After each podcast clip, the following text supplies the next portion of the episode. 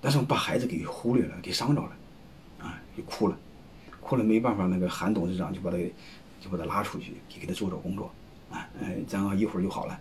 这个细节我就不说了。你看这小子写了一篇日记，啊，然后我后来就忽悠他，我我说孩子你写个日记，然后你要写日记发给我，我就给你写，我就给你个两百块钱红包，哎我，但是我说话得做做到啊，哎，果然这小子写日记了。后来我真记把这事给记住了，要不然的话我答应了给忘了，把他给伤了。然后我把两百块钱发给他，后来他爹就把这个这个他写的日记发到这个群里头了。我发现很有意思，我给你们念念啊。我今天给爸爸参加了一个会议，哎，在当中呢，我遇到了一个问题，投票过程中，爸爸被投了许多反对票，嗯，我的心顿时就变得非常复杂，很多问题在我脑袋闪过，怎么了？啊，叔叔阿姨为什么给我爸爸投了反对票？这样会对我的生活带来什么影响？在快要快要吃饭的时候，我终于忍不住了，趴在桌子上哭了起来。旁边的叔叔阿姨对我说：“嗯，我这样也不是什么坏事啊，至少这个小孩还有自尊心啊。”我依然在哭，我爸爸就把我拉了出去，对我说：“啊，爸爸今年没有取得好的成绩，爸爸以后会努力的。”所以，我终于不哭了，也好好吃饭了。啊，最后我想对爸爸说：“希望你在下一年要取得叔叔阿姨们的认可。”嘿嘿你办这个事是不是很有意思啊？你会发现这个董事会就是真的啊，真的你做得好就得做，做得不好就说。不做，最后没有办法，开上午我们开完会，下午下午这个这个，他们公司一帮高管又重新写他的一两千年的年度计划、年度计算。你说从此以后你会发现这家公司，他不管在做任何事，即便是你公司老板，即便你百分之八十九十的股份在董事会面前，你也不敢乱搞。啊，你必须有敬畏感，要不然你就痛苦。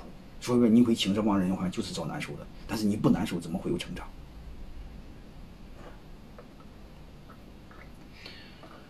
然后来呢？这个这个这个小孩子的爹就是韩正董事长，就在群里对这个事儿做了个评价啊！你看各位董事照镜子是给我们最大的帮助啊！但是他会表现得很坦然，但是他心里肯定也不舒服。那男人嘛，那这么大年龄的他就没没没看出来。但是小朋友是真实的表达了自己的情绪，我们只不过是伪装了起来。下午开会推倒重来啊！明后两天。就研究研究核心业务及收入问题，啊，我给他点了个赞，其实背后其实通过这个案例，我就想告诉大家，成立董事会的时候是让老板头上戴个紧箍咒，是让你不舒服，让你难受，其实更多的是让你成长，啊，让你突破你的天花板，啊，让你成长的更高。帮助你做老板，但这个过程你必须有胸怀，承受得起这个事给你带来的痛苦，因为成长必然带来痛苦，伴随痛苦。这也是我对各位老板的忠告。但是这一点呢，韩正这个董事长做的相对好一些，啊，我我建议大家向他学习。如果你们愿意的话，可以到济南去来参观，可以去参观他的企业，嗯，专门跟你们交流。但是开饭店呢，他一定会请你吃饭，好吧？但不管怎么着，我还是建议你们做好董事会建设，啊，然后让董事会慢慢成长。董事会的成长比你公司的高管团队成长还难。这是一帮能人，你怎么管理他？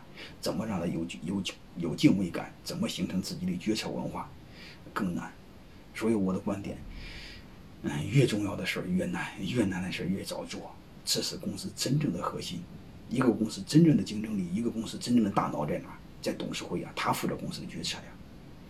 如果你大脑不健全，大脑残缺，这不公司不就是一个残疾人吗？是吧？